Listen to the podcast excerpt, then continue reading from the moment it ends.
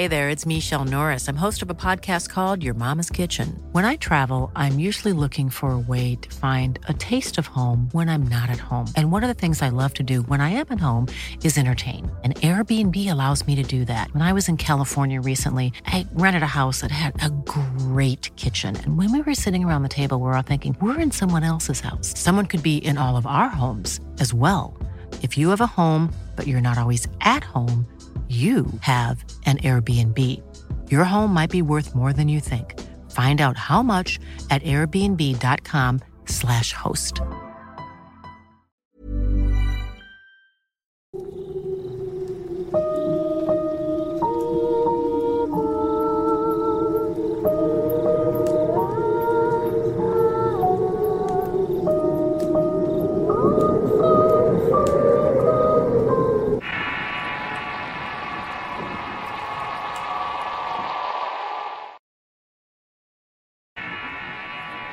Reina. Historia basada en una experiencia anónima. Escrito y adaptado por Álvaro Ramos para relatos de horror. Desde joven Reina siempre estuvo rodeada de pobreza y siempre tuvo que justificar el alcoholismo de su padre y la supuesta actitud sumisa de su madre. Hasta que un día por fin despertó. Casi desde que tiene memoria ha escuchado gritos e insultos en su casa, el primer recuerdo que tiene de su padre es el de una golpiza que le dio a su madre a mitad de la cocina. Ella era muy chica, pero lo recuerda todo perfectamente. Conforme crecía, el abuso se hacía más y más constante. Su madre, en cambio, se volvía más y más sumisa. A los seis años, su vida cambió por un evento que le llevó a conocer el rencor: el nacimiento de su hermano menor. Al nacer Octavio, el varón y el heredero de las deudas de juego de su padre, tal vez, la vida de Reina dio un giro y pasó de ser intocable para su padre a convertirse en una servidumbre más al igual que su madre. Pasó a ser la criada de su hermano pequeño. Ella no sentía rencor hacia Octavio, sino más bien hacia su padre. Él la trataba de una manera inhumana y los golpes y los insultos le hacían acumular odio en su interior. Odio que con el tiempo aprendió a canalizar gracias en parte a que descubrió un secreto familiar. Un secreto sobre su abuela y su madre la brujería. Ambas eran practicantes de la brujería. Una noche cuando ella tenía solamente 12 años escuchó murmullos en la recámara donde dormía con su hermanito y su madre. Escuchaba las voces pero no podía entender lo que decían. Eran murmullos en rimas y casi cantados que se escuchaban por todo el lugar. Abrió un ojo y pudo distinguir la luz de una veladora y en la pared la figura de dos mujeres que con la luz de la veladora parecían ser más altas de lo normal. Abrió ambos ojos por completo y vio a su madre y a su abuela con las manos extendidas hacia la veladora. Y a los pies de cada una había un libro abierto que hace la mitad. Cuando pronunció la palabra mamá, la veladora se apagó y todo quedó en completa oscuridad. Solo sintió las manos frías de su madre acariciándole el cabello mientras le decía que regresara a dormir. Ya tiene 12 años, ya es hora de que empiece a ser parte de esto, le dijo la abuela a su madre. Es muy pronto, debemos esperar a que regrese Rosenda, contestó la mamá de Reina. Un día después, el padre de Reina llegó a la casa cayéndose de borracho, pero lo suficientemente sobrio para gritos reclamar su comida. Todo esto mientras golpeaba con un cinturón a la madre de Reina frente a la mirada horrorizada de sus hijos. Casi te mata, mamá. Vámonos de aquí le dijo Reina a su madre esa noche. El tío Paco nos puede ayudar. No me puedo ir todavía, Reina. Tenemos que esperar un poco más. Fue la respuesta de su madre.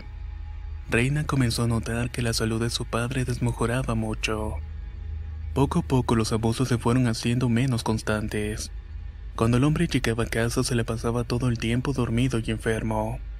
Así pasó unos meses el padre de Reina, enfermo y sin poder trabajar. Cada día se paraba menos de la cama y todo el tiempo se quejaba de un dolor en el área del estómago. Por las noches se la pasaba gritando del dolor y no podía dormir. Una noche mientras ella hacía de cenar a su hermano vio llegar a cinco mujeres más a su casa. Su abuela las recibió y las acompañó al cuarto donde estaba su padre acostado. Al principio cerraron la puerta y no dejaron que nadie más entrara, pero al cabo de una hora una mujer salió de la recámara y le pidió a Reina que las acompañara. Una vez dentro de la habitación, Reina, aún una niña, vio a su madre y a su abuela tomando de las manos a su padre. mientras que dos mujeres más tomaban sus pies. Otra más le sostenía la cabeza al hombre que trataba con todas sus fuerzas de decir algo, pero las palabras no salían de su boca. Una mujer más estaba sentada en una silla a un costado de la cama y leía lo que parecía hacer oraciones a un ser superior. La mujer que le pidió a Reina que las acompañara la tenía tomada del brazo le dijo, Reinita, lo que vas a hacer es muy sencillo. Vas a tomar la taza de té que tiene tu papá en ese mueble y con este alfiler te vas a pinchar el dedo índice. Vas a dejarle caer tres gotas de tu sangre y se la vas a dar de tomar a tu papá. Vas a ver que con eso va a sanar. La jovencita no entendía lo que estaba ocurriendo. Una parte de ella no quería que su padre recuperara la salud, ya que sabía que los golpes y los malos tratos regresarían. Pero por otra parte, su parte humana le decía que tenía que hacerlo por su papá y lo hizo. Su padre trataba con todo de librarse de las mujeres que lo sostenían y movía la cabeza con desesperación para no beber. Pero estaba muy débil y no podía forcejear lo suficiente y terminó cediendo. Después que el hombre bebiera el té, él te cayó profundamente dormido. Al día siguiente, Reina recuerda que se había levantado muy temprano para hacer el desayuno a su hermano como todos los días, y para lavar un poco de ropa sucia. Estaba esperando que la leche terminara de hervir cuando vio a su padre parado detrás de ella. Reina dio un salto de miedo. Generalmente su padre solo la maltrataba y después de lo que ella hizo la noche anterior sabía que lo menos que le esperaba era una golpiza. El hombre vio a la niña con una mirada algo extraña y tocó su cabeza y le dijo buenos días. Caminó hacia la mesa y se sentó sin decir una sola palabra. Después de él salió su madre bien arreglada y recién bañada. Reina no recuerda cuándo había sido la última vez que vio a su madre tan bella y arreglada, pero le daba gusto y pensaba que las mujeres de la noche anterior no solamente habían curado a su padre, sino que también habían arreglado la situación familiar. Hija, tu padre y yo vamos a salir a hacer unos trámites. Arregla a tu hermano y ponte un vestido porque hoy vamos a celebrar. Dijo la madre de Reina. ¿Despierto mi abuelita? preguntó ella. No, ella ya se fue muy temprano a comprar unas cosas para la comida. Ese día ella se despidió de su padre que la abrazó, cosa que nunca hacía, e incluso le había dado la bendición. Y de esta manera no lo volvió a ver nunca más. Cuando su madre volvió más tarde junto con su abuela, le dijeron a los niños que su padre se había ido directamente a la cantina, pero que no importaba y que de igual forma ellos iban a celebrar. La abuela había comprado un pollo y verduras y tenían fruta fresca e incluso habían comprado una botella de aguardiente para celebrar. Reina no sabía que celebraban, ella pensaba que celebraban que su padre había recuperado la salud, pero era todo lo contrario. Esa tarde un conocido de ellos llegó corriendo a su casa para decirles que Octavio, el papá, había sido apuñalado en la cantina por un hombre con el que jugaba dominó. La madre y la abuela de Reina agradecieron al hombre por informarles, la madre de Reina salió en búsqueda de su marido y la abuela comenzó a preparar las cosas para velar el cuerpo del hombre. Pareciera que ya sabían lo que iba a suceder, decía Reina. A los pocos días el único hermano de su padre y su abuela paterna se presentaron en la casa de Reina para reclamar la propiedad. Resulta que la casa y el terreno que la completaba era propiedad original de la abuela materna, pero por cuestiones administrativas ella puso la casa y el terreno a nombre de su hijo Octavio ya que su otro hijo vivía en otro estado. Y había un contrato en que si algo llegara a pasar, la casa quedaría a nombre de su hermano. Lo que nadie sabía era que en sus últimos días Octavio firmó un testamento donde heredaba sus bienes a su esposa, dejándola como la única propietaria de la casa y completando el trámite justo el día en que asesinaron a Octavio. La familia paterna de Reina se metió en un pleito con su madre y su abuela al grado que en dos ocasiones intentaron sacarlas por la fuerza de esa casa, pero siempre algo ocurría y terminaban quedándose. Una noche a eso de las dos de la mañana, Reina despertó por los gritos que se escuchaban desde afuera. Eran cuatro personas arrojando piedras y botellas con alcohol para luego arrojar papel encendido en fuego. Tenían la intención de quemar la casa con ellas adentro. Su madre le dijo que tomara algunas cosas y saliera por el terreno trasero. La abuela ya se encontraba esperándola afuera. Esa noche, en medio de la oscuridad y la hierba, dejaron su casa y se fueron con rumbo Santa Clara, un pueblo el sur donde vivía una tía de reina. Ahora es toda tuya, mi deuda está saldada. dijo la abuela de Reina mientras volteaba a dar el último vistazo a la casa que dejaban.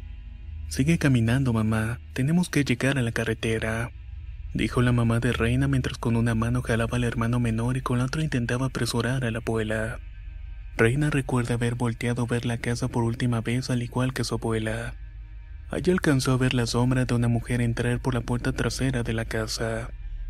Era una mujer pequeña pero robusta con un morral en la espalda y preguntó quién era pero nadie le respondió. Pasaron unos meses y Reina y su familia ya estaban instalados en Santa Clara, pero la salud de su abuela desmejoró hasta que un día murió. La madre de Reina, sin dar muchas explicaciones, se fue de ir rumbo Chiapas y se llevó al pequeño Octavio con ella. Dejando a Reina bajo el cuidado de su tía Esther y prometiéndole que regresaría por ella una vez consiguiera dónde vivir. Pasaron los años y Reina no volvió a ver a su madre ni a su hermano. En cambio, pasaba mucho tiempo con su tía Esther, que en el día de su cumpleaños 16 de Reina le confesó algo que ella sospechaba, pero que nunca tuvo el valor de admitir. Su abuela y su madre eran brujas y Esther también lo era. Ryan Reynolds here from Mint Mobile. With the price of just about everything going up during inflation, we thought we'd bring our prices down. So to help us, we brought in a reverse auctioneer, which is apparently a thing. Mint Mobile unlimited premium wireless. Ready to get 30, 30, bit to get 30, bit to get 20, 20, 20, bit to get 20, 20, bit to get 15, 15, 15, 15 just 15 bucks a month. So, Give it a try at mintmobile.com/switch. slash $45 upfront for three months plus taxes and fees. Promo rate for new customers for limited time. Unlimited more than 40 gigabytes per month. Slows. Full terms at mintmobile.com. Hey, it's Ryan Reynolds and I'm here with Keith, co-star of my upcoming film If, only in theaters May 17th. Do you want to tell people the big news? All right, I'll do it. Sign up now and you'll get unlimited for $15 a month in six months of Paramount Plus Essential Plan on us. Mintmobile.com slash switch. Upfront payment of $45 equivalent to $15 per month. Unlimited over 40 gigabytes per month. Face lower speeds. Videos at 480p. Active Mint customers by 531.24 get six months of Paramount Plus Essential Plan. Auto renews after six months. Offer ends May 31st, 2024. Separate Paramount Plus registration required. Terms and conditions apply if rated PG. Reina, no sé si te has dado cuenta. Comenzó el ter. Pero alrededor de tu abuela y tu madre han ocurrido cosas que muchas veces no tienen explicación. ¿Te has preguntado cómo le hicieron para vivir tantos años y comer sin que tu padre y tu madre tuvieran un trabajo fijo? Mi madre siempre me dijo que era porque ella trabajaba con personas con dinero. Respondió Reina. Sí, es cierto, pero el trabajo era la brujería. Y no te digo esto para asustarte, te digo esto para prepararte. Dijo Esther en tono serio. ¿Prepararme para qué? respondió Reina. Para unirte a nosotras. Reina esa noche se enteró que Esther no era familia de su madre y era una conocida de ellas. Era como una especie de entrenadora. Le dijo que ya estaba en edad de comenzar con su iniciación al igual que su abuela y su madre. Tenían que unirse a ellas para continuar la junta a la cual pertenecían. Reina al principio no entendía los alcances de la brujería, por lo que lo tomó como una experiencia intrigante. Con el tiempo aprendió mucho sobre el uso de plantas y amuletos hasta que una tarde descubrió su principal don. Ella era capaz de dividir su alma en dos y permanecer en un lugar al mismo tiempo, y realizar viajes astrales a voluntad con la otra parte de su alma. Al principio no le dijo a nadie y usaba el don para espiar el Ter. El Ter cada tiempo tenía una pareja nueva, generalmente hombres, pero en algunas ocasiones también llegó a intimar con mujeres. Enamoraba a sus parejas de tal manera que no necesitaba trabajar para vivir cómodamente. Una noche, Reina en uno de sus viajes astrales escuchó el Ter decir: Esta es la receta de Rocío, la abuela de Reina. Si a ella les consiguió una casa y un terreno, espero que me consiga algo así. Reina de inmediato recordó que cuando su padre cayó enfermo, su abuela y su madre lo mantenían a base de un té color oscuro, y que ese té fue lo que le había devuelto la salud a su padre poco antes de morir. Reina vio la receta completa y se dio cuenta de las hierbas que usaron. Era una combinación llamada resurrección de un día y era usada por las brujas y chamanes para levantar a los enfermos, engañar a los familiares que habían sido curados y cobrar el dinero. Al final el efecto de las hierbas pasarían y traería consigo una fuerte recaída que terminaría con la muerte. Reina se decía a sí misma que su padre no había muerto por una recaída, sino por las puñaladas que le había dado un hombre con el que había discutido. Pero después de lo poco que conocía de su propia familia, decidió encarar el Ter y averiguar. Al día siguiente, Reina, quien era una mujer capaz de defenderse y capaz de valerse por sí misma, increpó a su tía sobre la muerte de su padre. Tía, necesito saber si mi padre murió por razones de una pelea o por consecuencias del envenenamiento que le suministraron mi abuela y mi madre. Preguntó Reina enojada. ¿De qué hablas? Tu padre, según entiendo, murió desangrado por pelearse en una cantina. Mi padre tuvo una repentina mejora. Justo el día que se terminó el trámite de la herencia, esa misma tarde murió. Insistió ella. Pues seguramente fue una casualidad. Mi padre jamás hubiera puesto nada a nombre de mi madre. Él siempre dijo que dejaría todo Octavio por ser el varón. Pues seguro tu abuela y tu madre lo hicieron cambiar de parecer. Dijo Esther para luego echarse a reír de manera cínica. Aquel día Reina se enteró de todo. Supo que su abuela y su madre pertenecían a un grupo de brujas que se ayudaban entre ellas. Al menos según lo que Esther le dijo. Que van por ahí haciéndose de lugares en donde vivir y de herencias que adquirir y de riquezas que gastar. Habían elegido a su padre por la razón de que había tenido la fortuna de que le pusieran una casa y un terreno a su nombre. La madre de Reina nunca lo quiso, pero aún así lo enamoró para casarse.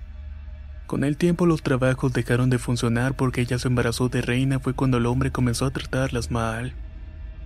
Las mujeres aguantaron años bajo ese maltrato con una sola intención.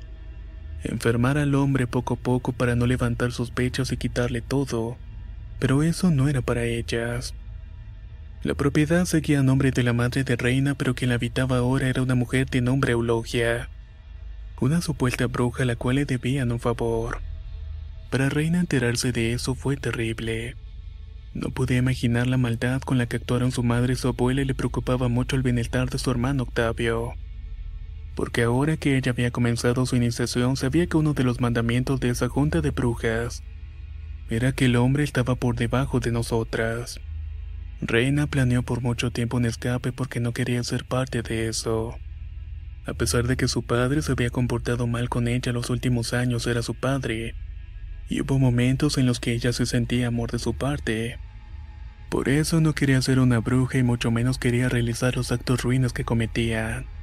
La actitud de Reina cambió con el Ter y con las otras conocidas, por lo que constantemente estaba vigilada y acompañada y parecía que sabían sus intenciones. Una tarde ella venía con la tía Alter de visitar a una mujer que le había entregado unas hierbas para hacer unos preparados. Habían caminado un largo tiempo hasta que un camionero se detuvo para que abordaran. Esther dijo que caminarían, pero el joven insistió en que pronto iba a oscurecer y que era mejor que abordar en el autobús. Yo invito, súbanse, dijo el chofer.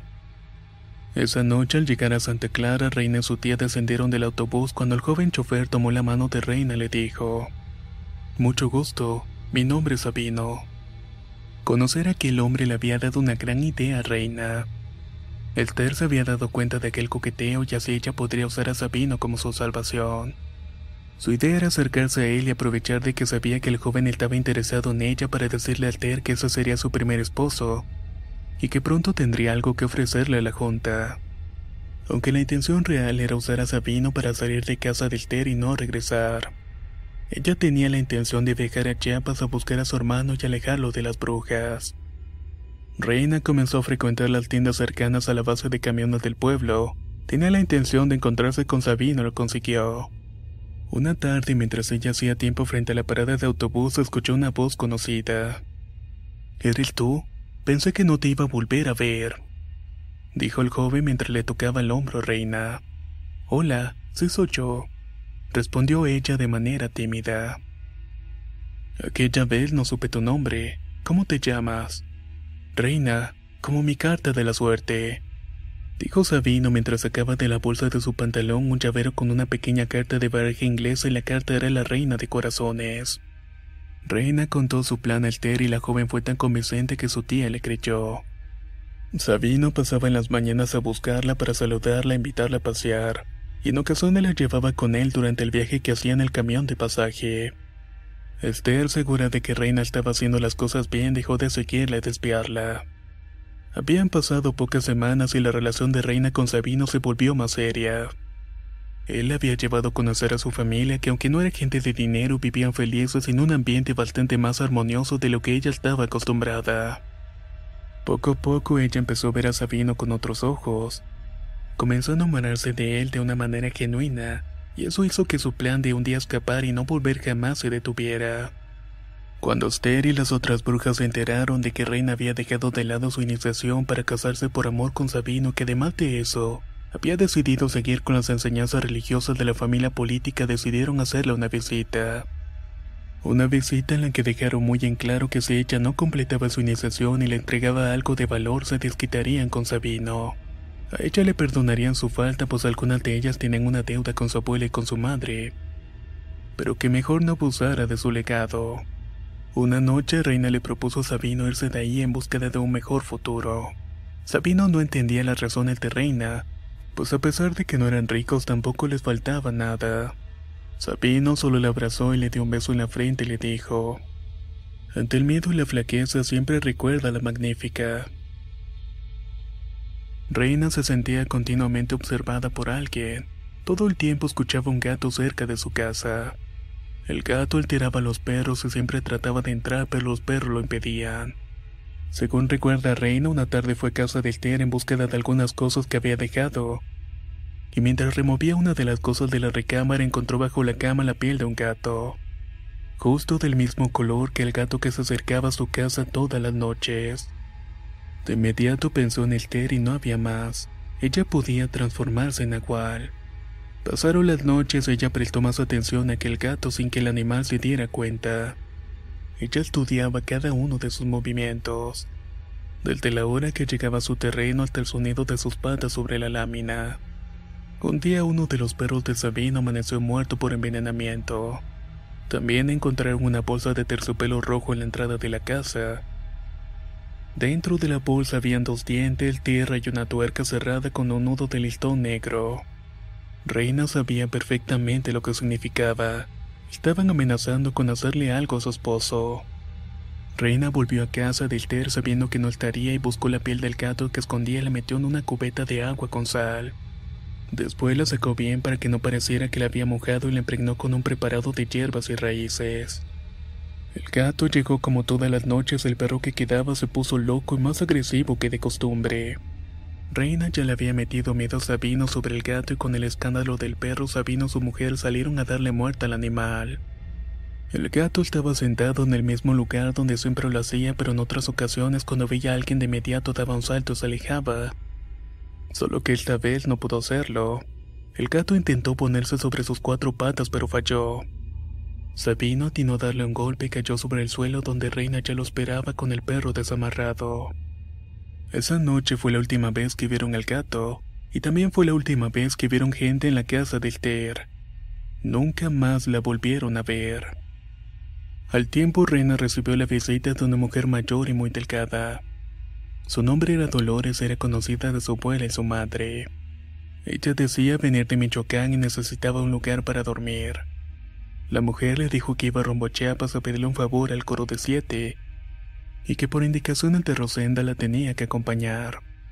Reina había escuchado hablar sobre el coro de siete cuando era niña. Su abuela viajaba cada tres años a Chiapas a visitar a sus hermanas. Cuando regresaba siempre le daba instrucciones a su madre sobre cuestiones personales.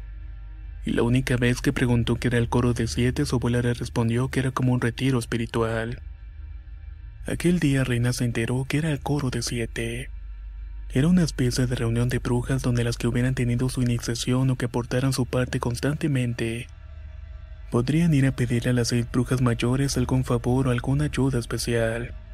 Si lo que pedían era una muerte o una venganza relacionada con otra bruja o entidad relacionada con la brujería, requerían la aprobación de un hombre conocido como Casmio, quien completaba el coro de siete y era para ellas la representación del demonio sobre la tierra. Dolores le dijo Reina que en ese coro de siete le iban a asignar una tarea.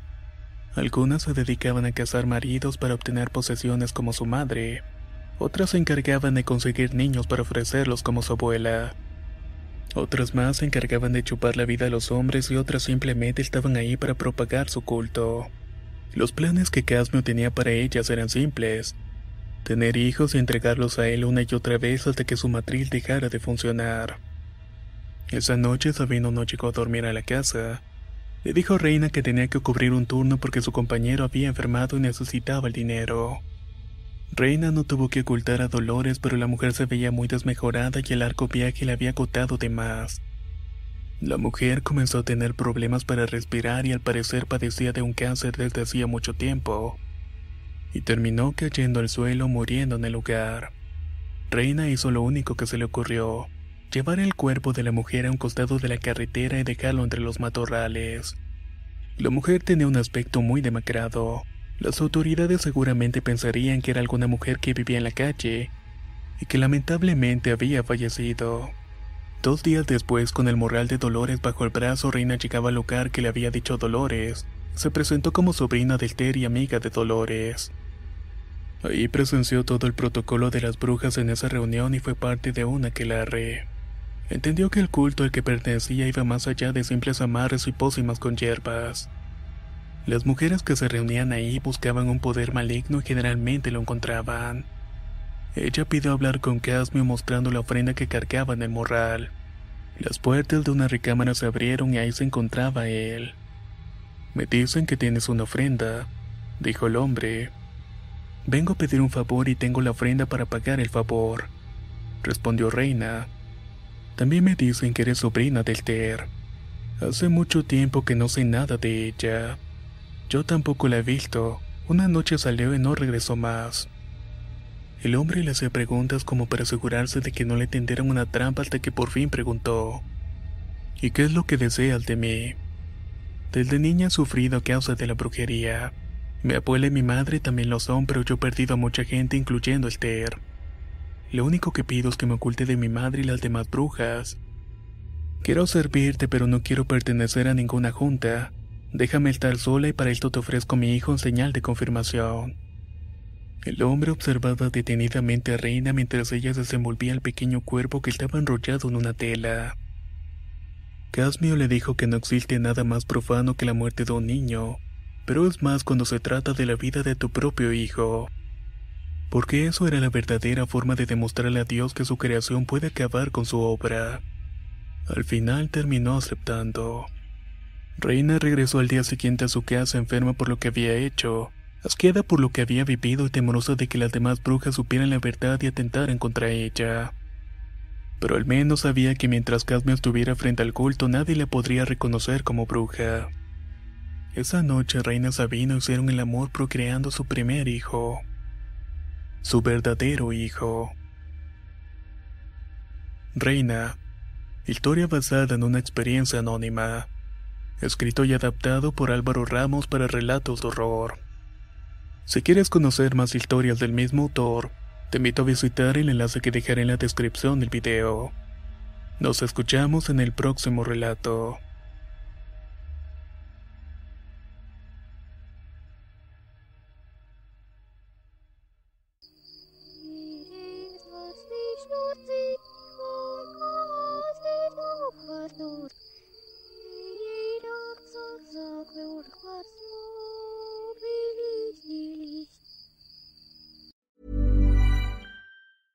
Even when we're on a budget, we still deserve nice things. Quince is a place to scoop up stunning high-end goods for 50 to 80% less than similar brands. They have buttery soft cashmere sweaters starting at $50, luxurious Italian leather bags, and so much more. Plus, Quince only works with factories that use safe, ethical, and responsible manufacturing. Get the high-end goods you'll love without the high price tag with Quince. Go to quince.com/style for free shipping and 365-day returns.